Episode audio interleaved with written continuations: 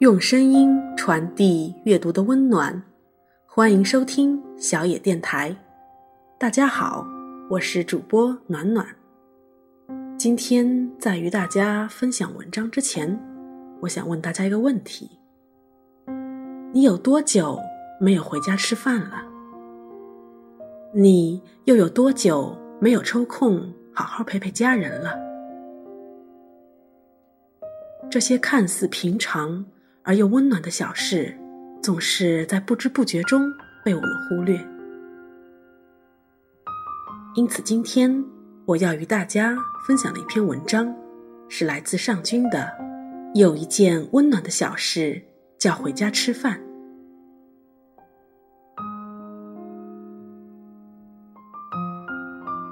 我有一个朋友，有一个保持了多年的习惯。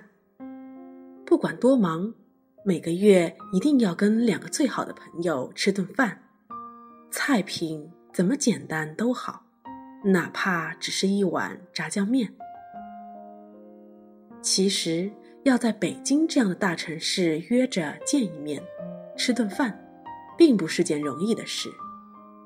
我自己就有过这样的经历，跟几个朋友约吃饭，每次微信上都说。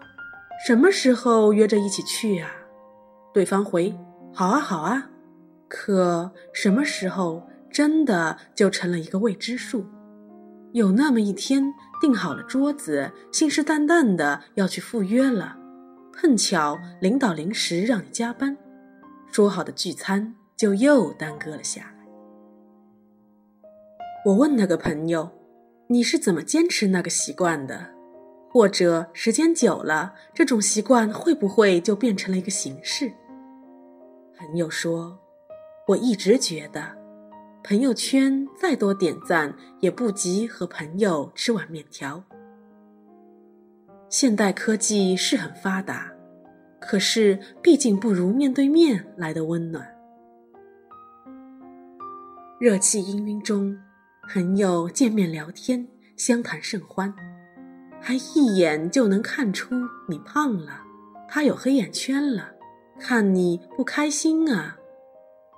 这些真不是在冷冰冰的电脑或者微信背后能够感知到的。那么，你有多久没跟家人朋友一起吃顿热气腾腾、推心置腹的饭？我第一次认真思考这个问题。并且觉得跟家人朋友吃饭原来是件如此正式、需要慎重作答的事，是在去年。那次我代表公司去外地出差，跟另一家公司商讨合作协议的细节。那天的会议一直开到凌晨五点，依然有许多细节没有达成共识，于是决定回房间休息三个小时，然后再议。对方项目团队里一个三十出头的小伙子，立马收拾东西，急匆匆的要往家里赶。就在旁边的酒店凑合一晚吧。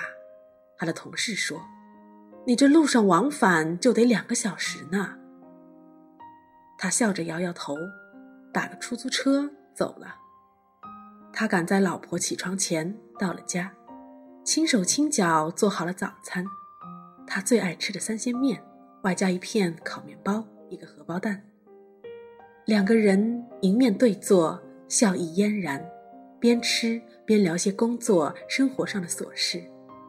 等他吃完，他麻利地收拾完碗筷，在八点钟前又回到了会议室。中午开完会，正好跟他一起下楼去自助餐厅，于是就聊起来。他有些不好意思地解释说：“这几天老婆身体不太舒服，请假在家休养。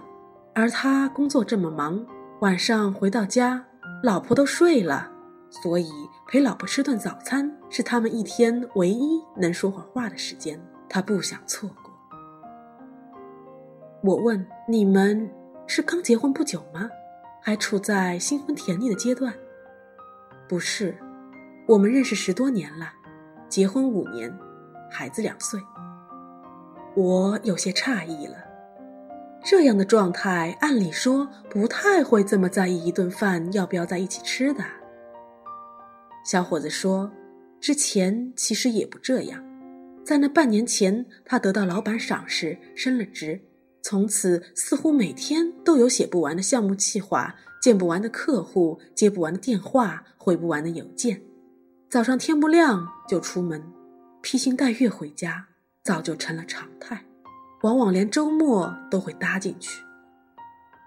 连轴转了几个月，有一天忽然觉得心慌乏力，站不起来，眼前一黑，就那么倒在了电脑旁。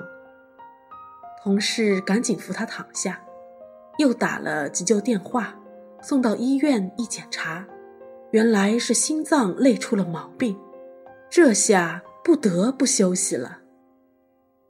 养病期间。父母过来照顾他，每天换着花样儿做他爱吃的。老婆给他送到病房来，就坐在床边，看着他慢慢吃完。我那会儿就在想，假如当时有个好歹，醒不过来了，我最遗憾的是什么？有一个项目没有争取下来，最想要的那辆车，终于还是没有攒够钱买。说好的换个三居室，结果还是只能挤在五十平的蜗居里。都不是，他说，我竟然觉得好久没有跟家人吃一顿像样的饭，怎么那么让人难受呢？于是他开始重新思考人生如此匆忙的意义。现代社会越来越多元。包容性也越来越强，可对于成功的衡量标准怎么还是那么单一？考上名校，有份高收入的工作，开着好车，住着豪宅，的确是人生赢家。但能陪伴在家人身边，能常常跟他们踏踏实实的吃顿饭，又何尝不是一种幸福？我想起另一个朋友。被单位派驻国外两年，任期结束前，领导找他谈话，问他是否愿意再延一个任期。他开始纠结，驻外的好处是收入比在国内高不少，劣势是特别忙，并且由于时差的关系，经常会出现他还在睡梦中，国内的电话又打来的情况。但他想着，不如趁自己还年轻，多赚些钱吧。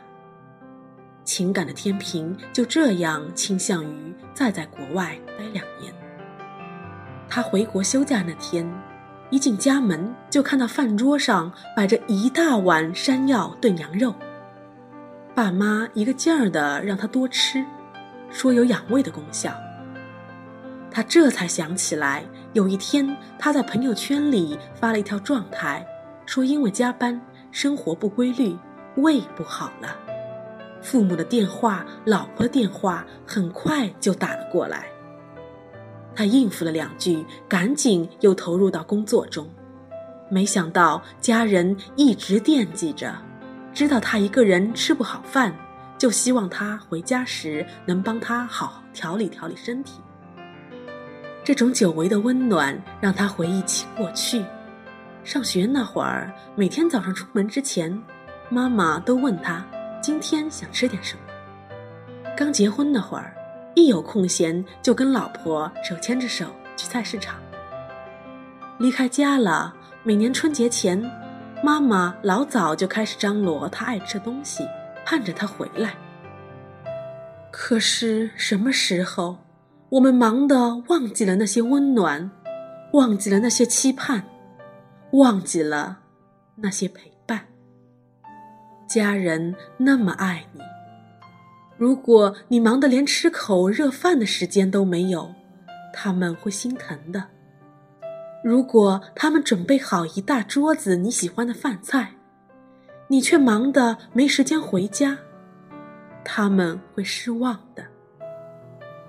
如果你爱的家人一直生活在心疼和失望中，你再努力奔忙又有多大意义呢？就因为那碗羊肉，他决定不再延期。他说：“年轻人要拼搏，要奋斗，这没有错。但我们是不是常常以此为借口，过度牺牲了陪伴家人的时间？我们有各种各样的理由，等忙完这个项目再说，等熬到下个月再说，等赚到这笔钱再说。等来等去，你发现有很多事情，如果今天不去做。”可能就再也来不及了。之前看过一则公益广告，一个孩子费力的用筷子夹菜，夹不起来，急得大哭，终于吃到嘴里就破涕为笑。大人还没坐齐，一个孩子就拿着筷子想去夹菜，被爸爸阻止，直到长辈先开动。孩子才能伸筷子。一个年轻人过年回家，跑到厨房看老妈做饭，老妈夹起一块肉就塞到儿子嘴里。一个老汉独自在家过年，邻居叫他一起吃团圆饭，他有些不好意思。邻居热情地说：“就是多双筷子嘛。”为什么一双筷子能寄托中国人那么多的情愫？这其中有文化的渊源，有家风的传承，更满含对阖家团圆、彼此陪伴的祈愿。而现在呢，越来越多的人离开家乡，交通是越来越方便了，可回家的路却怎么越走越长了？通信也越来越便捷了。可是我们见面的时间怎么反而越来越少了？我们一起吃顿饭怎么就变得越来越难了？我知道你很忙，是为了给自己和家人更好的未来。只是不要让忙成为不好好回家吃饭的理由，不要让电子产品冲淡了我们渴望彼此陪伴的温情。我知道。你真的很忙，你有那么多事需要去处理。但是，有一件小事，叫陪家人朋友吃顿饭，那么温暖，你一定不要错过。